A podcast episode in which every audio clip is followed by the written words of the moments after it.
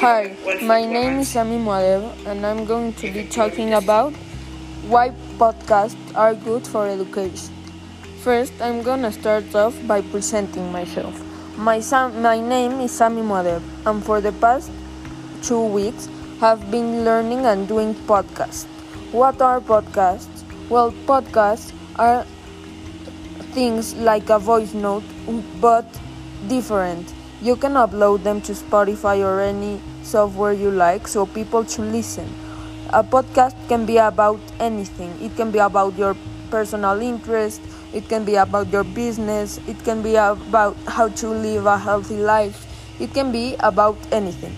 And now I'm going to explain why, for me, it is important and very educative to have to learn about podcast in my design class with Mauricio Aviles.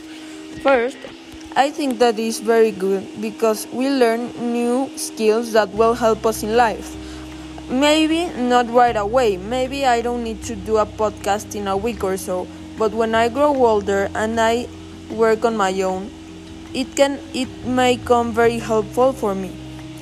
Secondly, I think that it is great that we are learning about post uh, a podcast because we are not only learning about podcasts, we are only learning how to listen to them and we can listen to podcasts now and we understand that they are important and we can find people with our common interests that we listen to the same podcast.